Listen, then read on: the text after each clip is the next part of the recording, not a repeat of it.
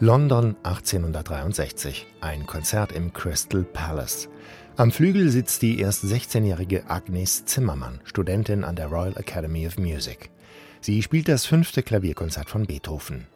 Das Publikum ist hin und weg vom Spiel der jungen Pianistin. Die Musikkritiker sagen ihr eine steile Karriere voraus. Doch in Agnes Zimmermann steckt noch viel mehr. Sie komponiert. Und zwar richtig gut. Fünf Jahre später macht sich die inzwischen 21-Jährige schon an ihr Opus 16, ihre erste Violinsonate.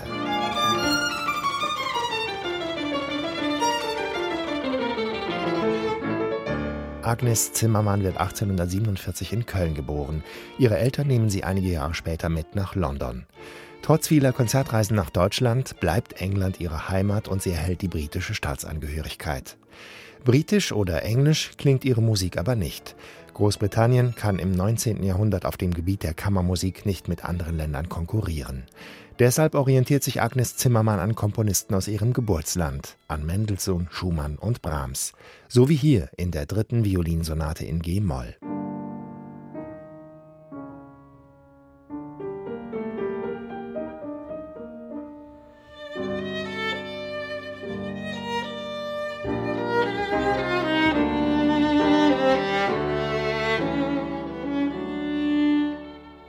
Auch wenn vieles an Brahms erinnert, nichts in dieser Musik wirkt wie der hilflose Versuch, einen Komponisten zu kopieren.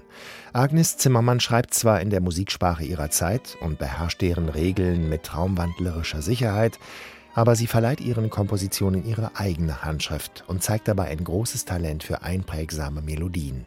Wie hier im Scherzo der dritten Violinsonate. So etwas geht ins Ohr.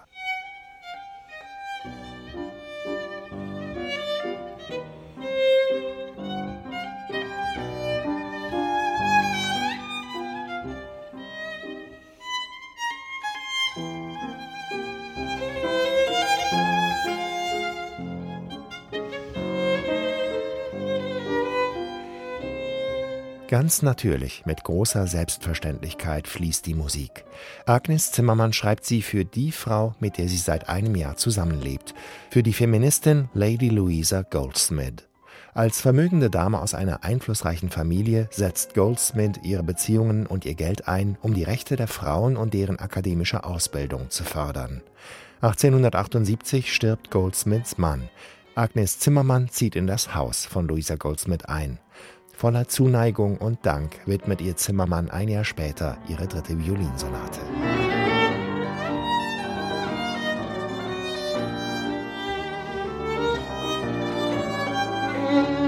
Aus Großbritannien kommen auch die Geigerin Mathilde Milwitzki und der Pianist Sam Haywood. Mit viel Leidenschaft und Detailfreude spielen die beiden die drei Violinsonaten von Zimmermann. Interpretatorisch eine runde Sache. Aufnahmetechnisch ist allerdings noch Luft nach oben. Der Klavierpart wirkt an manchen Stellen zu wenig präsent, der Flügel klingt matt. Ein Pluspunkt ist das, wenn auch ausschließlich englische Beiheft. Es liefert viele Informationen und Analysen der Sonaten mit Notenbeispielen für alle, die es ganz genau wissen wollen.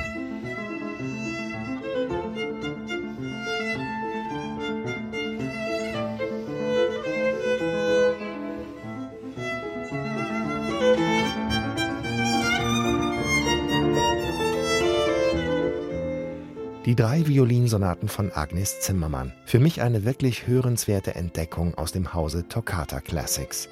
Ein Blick auf die Homepage des britischen Labels lohnt sich. Dort findet man noch viele weitere unbekannte Komponistinnen und Komponisten.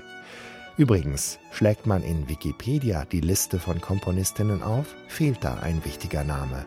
Agnes Zimmermann. Nicht mehr lange, hoffentlich.